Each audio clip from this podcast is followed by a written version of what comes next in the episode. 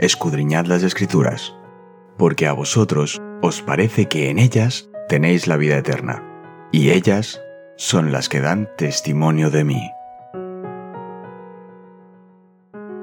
Es momento de nuestro encuentro con Cristo.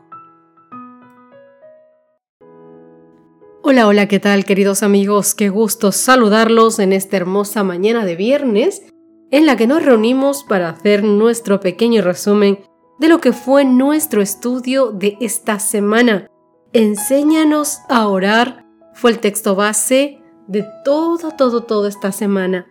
Y tuvimos un versículo que dirigió nuestro estudio de esta semana. En el libro de Lucas, el capítulo 11, verso 1. Un día estaba Jesús orando en un lugar y cuando terminó, uno de sus discípulos le dijo, Señor, enséñanos a orar, como Juan enseñó a sus discípulos.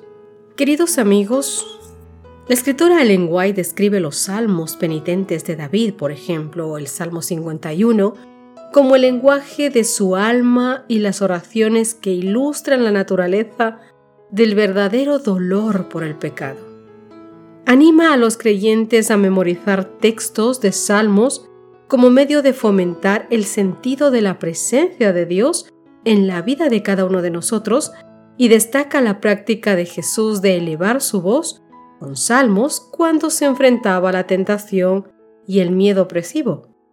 También señala cuán a menudo por medio de las palabras de una canción sagrada brotan en el alma manantiales de penitencia y de fe de esperanza, de amor y de gozo. En realidad, mi querido amigo, más de un canto es una oración. Cuando oramos tú y yo o cantamos los salmos, asumimos la persistencia, la audacia, el valor y la esperanza de los salmistas. Y esto nos anima a continuar nuestro peregrinaje espiritual y nos reconforta diciéndonos que no estamos solos.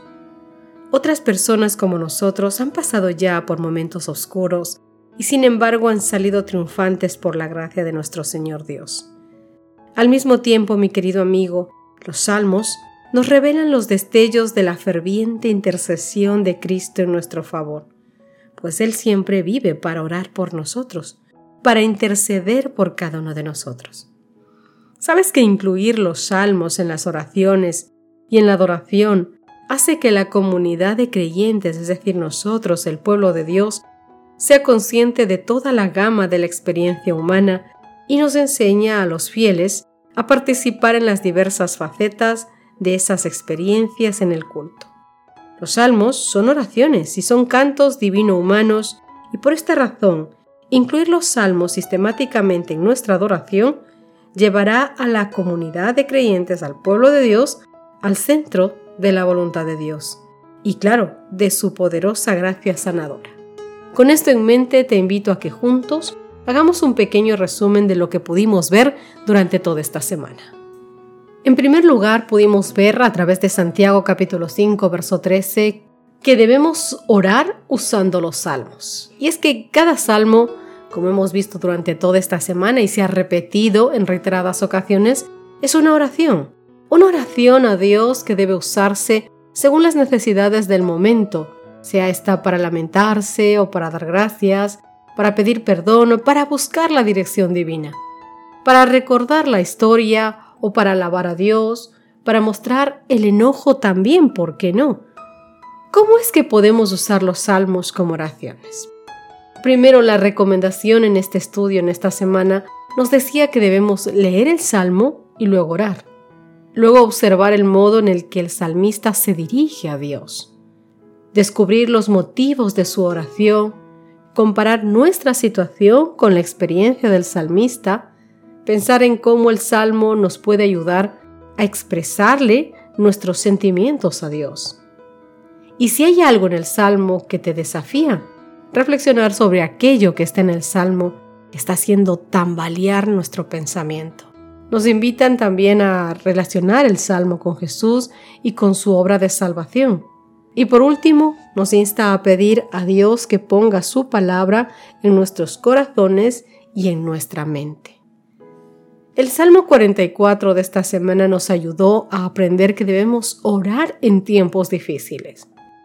¿Sientes que Dios te trata injustamente al permitir que vivas tal o cual situación difícil que crees tú que no la mereces? Tal vez sí, o tal vez no. Pero si así fuera, querido amigo, ¿lo expresarías en una oración ya sea pública o privada? Me imagino que sí. Y el salmista no dudó en hacerlo en el Salmo 44.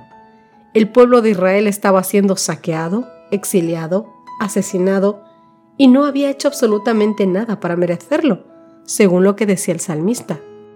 No se habían apartado de Dios ni habían pecado contra Él. Lo vimos en los versos 9 al 19. Debemos sentirnos libres, queridos amigos, de expresar nuestros sentimientos y emociones a Dios en una oración, presentándole la realidad tal como la estamos viviendo. Debemos reconocer que Él puede sacarnos de las situaciones más complejas aunque no comprendamos por qué lo hace ahora. Es importante que nosotros podamos hablar al Señor como quien habla con un amigo. Abrirle nuestro corazón, abrirnos al Señor. Sobre todo, mi querido amigo, no dudemos que aún en medio de esos problemas, de esas dificultades, Dios es amante y es misericordioso. Lo pudimos ver en el verso 26 del Salmo 44. También vimos el Salmo 22, el mismo que nos instaba a que debemos orar en los momentos de desesperación. Imagínate a Jesús orando con las palabras del Salmo 22, verso 1, mientras su cuerpo pende de la cruz, mientras sus manos y sus pies eran horadados, rodeado de una multitud amenazante, observando a los soldados repartiéndose sus vestidos, sediento, esperando el momento de su muerte desesperado. Puede que tu situación no sea tan agónica como la de Jesús, pero seguramente te habrás sentido alguna vez como Él, desesperado. En esos momentos, mi querido amigo, el Salmo nos enseña a orar poniendo nuestra vista mucho más allá de la situación actual en la que estemos viviendo y ver por fe la restauración de nuestra vida, la solución a esos problemas, ver por fe los momentos en los que vamos a volver a la palabra de Dios con gozo, con alegría. Y es que en los momentos de desesperación es cuando podemos tener la más grande seguridad de que Dios nos oye, porque a Él le preocupa nuestra aflicción, porque Él nos ve. Y aunque nosotros no lo veamos a Él, sus ojos se posan sobre sus hijos. También pudimos aprender del Salmo número 13 que hay que orar entre la duda y la esperanza. ¿Se ha olvidado Dios de mí? decía el salmista. Y es que no me llamarás a mentira en que hay ocasiones en que nuestra percepción es que sí, que el Señor se ha olvidado de nosotros, hemos sido desechados de su presencia. Pero el salmista lo expresó con una gran claridad. Pero él fue mucho más allá de las dudas y nos mostró su esperanza en el momento de su aflicción.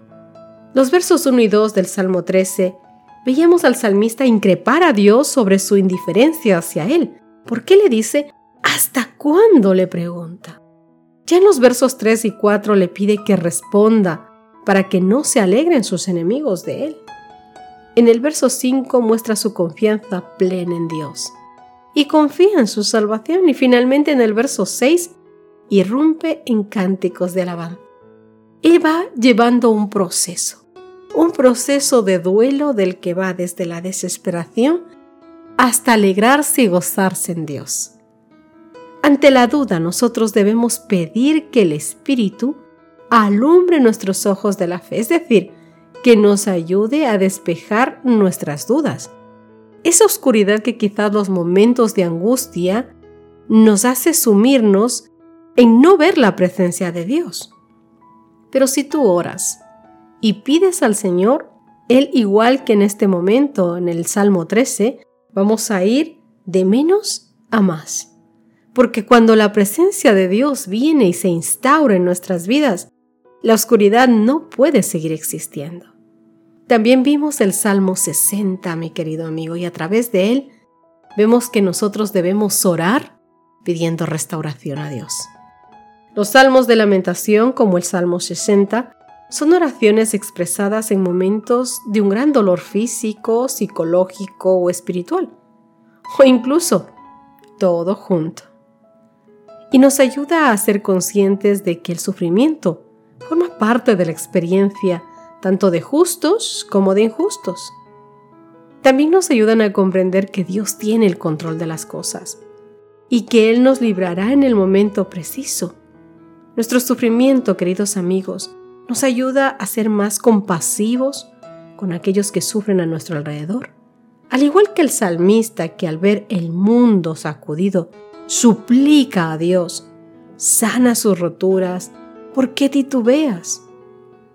Sobre todo este salmo nos enseñó a confiar plenamente en Dios, a ensalzarle ante el mundo y a ser instrumentos en sus manos. En Dios, queridos amigos, nosotros, todos nosotros sus hijos, haremos proezas, porque Dios quiere restaurarnos a cada uno de nosotros, porque para Él somos lo más grande y lo más preciado que Él tiene. Somos sus hijos, queridos amigos. Él nos ama con inmensa locura. Si tan solo pudiéramos ver y apreciar, aunque sea en pequeñita medida, el amor de Dios, créeme que tu fe nunca faltaría. Pero para que puedas apreciar el amor y la misericordia de Dios, tienes que tener un encuentro diario con Él. No solamente leer un salmo, sino hacer que ese salmo sea parte de tu vida. Que Dios pueda vivir, gobernar y estar siempre en tu mente, en tus pensamientos, sea el rey del trono de tu vida. Permítele entrar. Dale la oportunidad de restaurar tu vida, tu corazón, tus pensamientos y date tú la oportunidad de ser feliz en los brazos de Dios.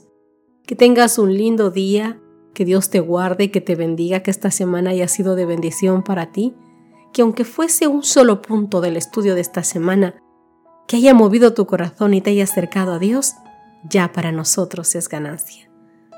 Así que mi querido amigo, sin más que decirte, me despido de ti hasta el día domingo en el que comencemos nuestro nuevo estudio deseándote que las bendiciones de Dios estén presentes en cada uno de tus necesidades, de tu vida, de tus pensamientos, de tu hogar, de todo lo que te rodea. Que Dios te bendiga. Hasta la próxima. Gracias por acompañarnos. Te recordamos que nos encontramos en redes sociales. Estamos en Facebook, Twitter e Instagram como Ministerio Evangelike.